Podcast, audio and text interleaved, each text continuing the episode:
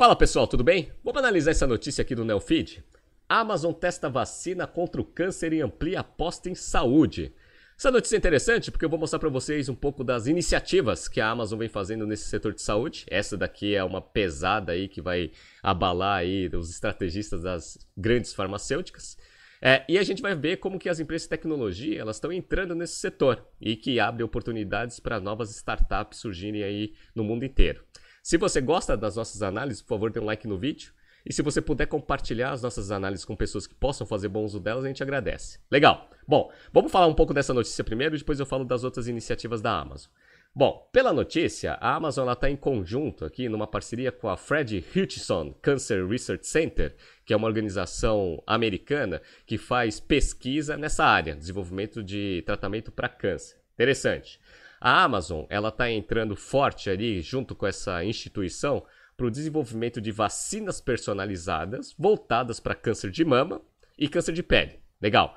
Qual que é o papel da Amazon dentro dessa parceria? Ela que está desenvolvendo tudo? Não, a, a, obviamente quem tem o know-how é a organização, mas a Amazon ela vai entrar com fund e está entrando pesado e é o que ela mais tem, né? Dinheiro e também colaborando com inteligência artificial no desenvolvimento de machine learning. Abre aspas aqui, ó.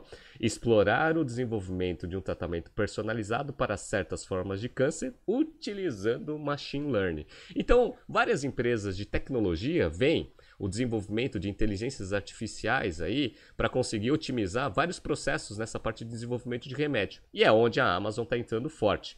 E esse mercado é gigantesco. Só nos Estados Unidos, segundo a Business Insider, é um mercado que movimenta 4 trilhões de dólares só nos Estados Unidos. Então, olha o addressable market que a Amazon consegue abrir como oportunidade para o futuro dentro do desenvolvimento. Legal. Bom, essa notícia aqui, ela traz um impacto muito forte para todos os estrategistas das grandes farmacêuticas, porque a Amazon ela tem dinheiro, que é um dos grandes é, recursos que você precisa ter para entrar no setor, para criar patente, etc e tal.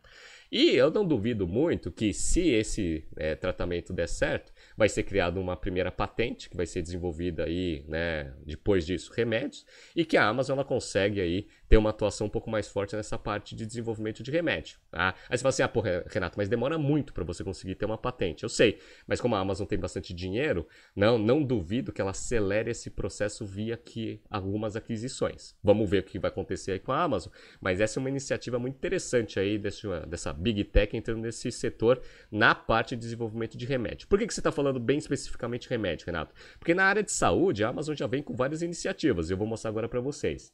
Lá em 2018, aqui ó, notícia do Neofit, ele fez a aquisição da PillPack, que era uma startup que basicamente tinha todas as licenças lá do FDA para conseguir comprar alguns remédios, beleza?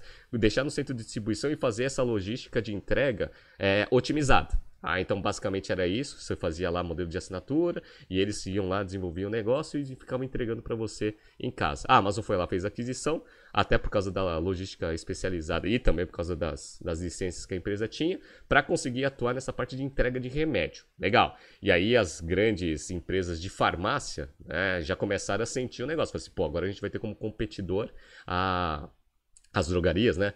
A Amazon. Ninguém quer ter a Amazon como como é, concorrente. E aí a Amazon veio desenvolvendo bastante essa parte de logística e integração no próprio, na, na própria operação. E lá em 2020, 17 de novembro de 2020, ela oficializou uma unidade de negócio para isso. Então, ó, então, ó, 17 de novembro de 2020, notícia da Forbes, a Amazon lança farmácia online entrando no varejo de remédios. E aí, de fato, agora ela é uma competidora oficializada. Né? Então ela criou a famosa Amazon Pharmacy, que começou a fazer toda a parte de entrega de um monte aí de remédio aí para o consumidor final. Então, CVS, é, é, Walgreens lá nos Estados Unidos, putz, no dia do anúncio as ações foram lá no chão. E de fato, né, é muito perigoso aí para esse setor ter a Amazon aí extremamente otimizada, com muita tecnologia e uma logística eficiente entrando nesse segmento. Legal. Então, essa daqui foi a primeira parte aí, né, forte que a Amazon entrou nesse ecossistema de saúde. A segunda foi essa daqui, ó, notícia da Época Negócios. Isso foi 17 de março de 2021. A Amazon lança serviço de telemedicina para funcionários e outras empresas. Ela lança o Amazon Care.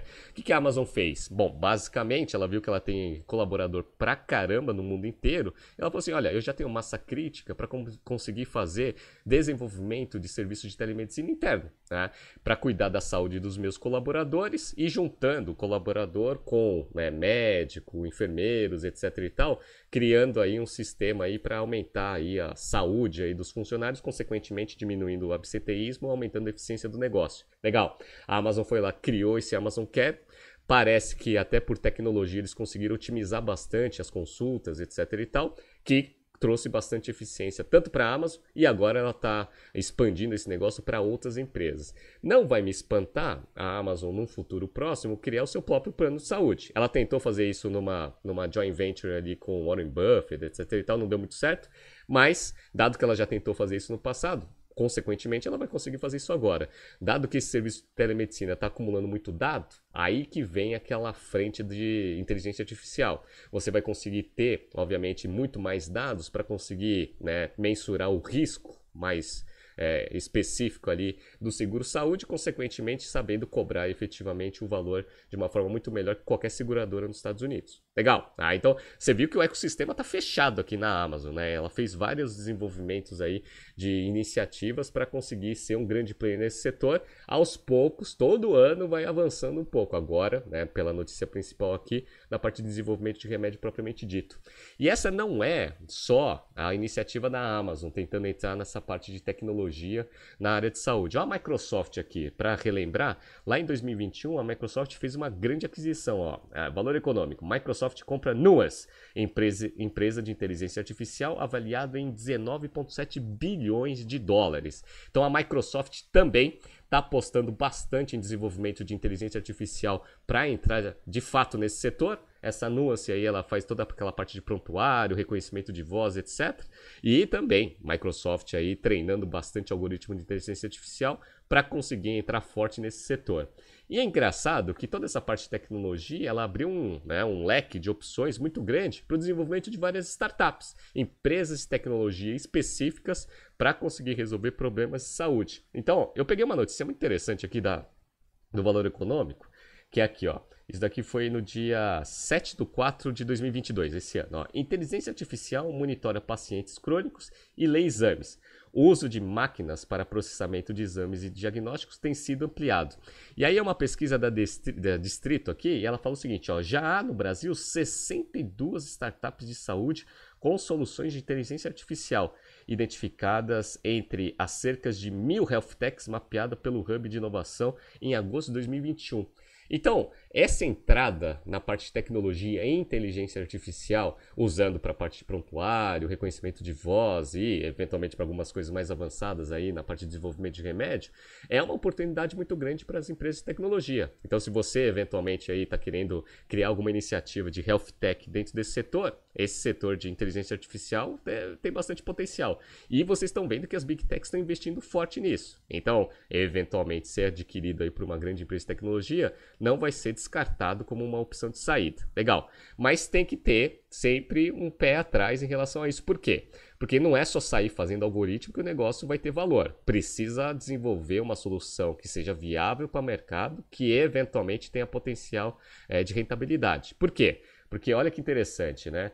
Todo mundo conhece que uma das primeiras empresas que começou a desenvolver inteligência artificial nesse setor foi a IBM, lá com o Watson. Tá? Eu não sei se vocês sabem, mas a IBM já desistiu desse, desse segmento. Aí você fala assim, pô, você, ninguém sabe, né? Às vezes eu falo isso em aula e o pessoal não, não, não, não, não acredita em mim.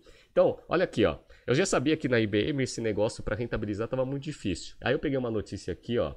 Watson, isso daqui foi em, é, em ah, março de 2021. Watson, dois pontos.